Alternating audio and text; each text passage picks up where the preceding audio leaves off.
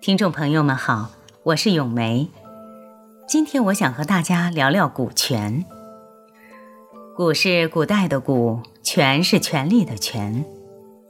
股权是一种古代称量的实用衡器，也就是我们今天所说的秤砣。在股权的收藏中，发现了不同种类的材质，有铜、铁、陶瓷、石等不同材质的石权。那么今天，我想和大家聊聊明代的瓷质古泉。明代瓷权造型多样，有葫芦形、鼓形、馒头形、中型、元宝形、六棱形、蔬果形以及天圆地方形等等。以葫芦形、鼓形和馒头形比较多见。这些瓷权多是手工制作的。器型古朴浑厚，着中见巧，很有玩味。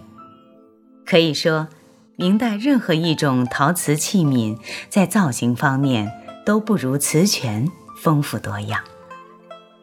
明代瓷泉采用了当时最崇尚的色釉来表现其特有的寓意，有青花、白釉、蓝釉、紫金釉、青花釉里红等。在明代的早期、中期，主要是以青花地釉多见。明代早期瓷泉很少见有纹饰，在中后期纹饰才逐渐丰富多彩，多以青花描绘，有水藻游鱼、落花流水、狮子舞球、岁寒三友、戏剧人物以及鹰戏纹、缠枝花纹等等。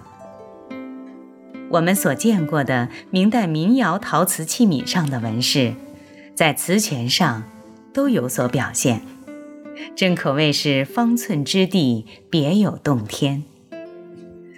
明代早期瓷泉很少有见款石的，到了中后期，款石大多出现在明朝的中晚期，有帝王年号款，底部有写有正德十年款。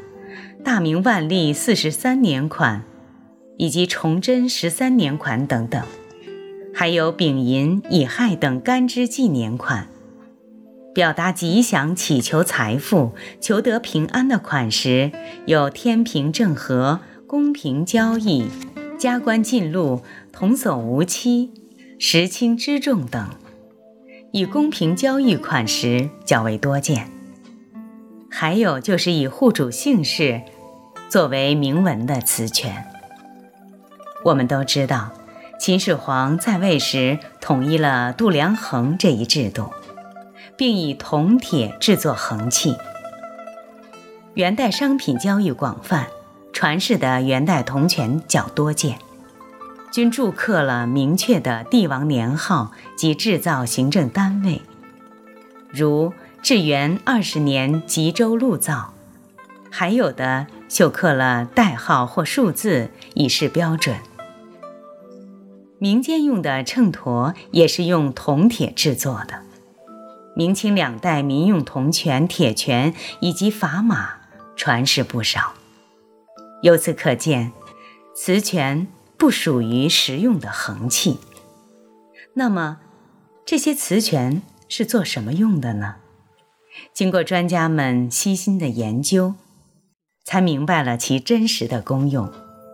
瓷权，也就是古人以陶瓷做权，为镇宅纳福之用。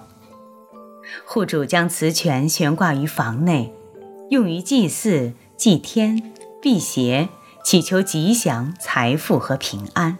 它属于祭祀器，因为权作为衡器。它是起着平衡作用的，只有平衡了，才能平稳。所以用磁泉镇宅，有房屋平稳、家庭平安之意。磁泉不同的造型，表达了不同的美好寓意。比如葫芦造型，它象征着吉祥之意；天圆地方形，反映了古人崇尚天地、天人合一的理念。圆形意味着团团圆圆，果蔬形象征着五谷丰登，方形、六面形、八面形则表示四面八方进财。再有词权上不同的铭文，代表着人们对美好事物的期盼。比如公平交易、童叟无欺等铭文，都是教诲家人为人处事要公平正直，做一个有道德的人。而加官进禄，又反映了户主追求功名利禄的思想。识轻知重。则深入浅出地告诉人们行为处事的哲理。分析这些词权的铭文及造型，还可以看出房主人的身份。他们大多是一些殷实之家。盖了房屋之后，置办瓷泉悬挂于屋内，既可镇宅保平安，又可当座右铭教育家人，对外还可起到广告作用。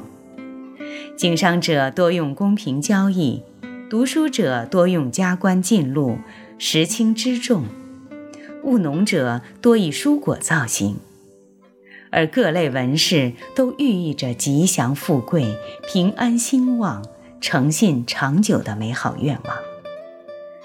这些词权伴随着主人家庭变迁，历数百年风雨飘摇，饱经沧桑。有的残缺不全，有的磨损严重，也有的随户主安葬于地下。所以说，至今我们所见的古泉所剩无几了。但这些留存下来的古泉，却可以让我们了解更多的中国历史文化，带给我们更多美好的历史记忆。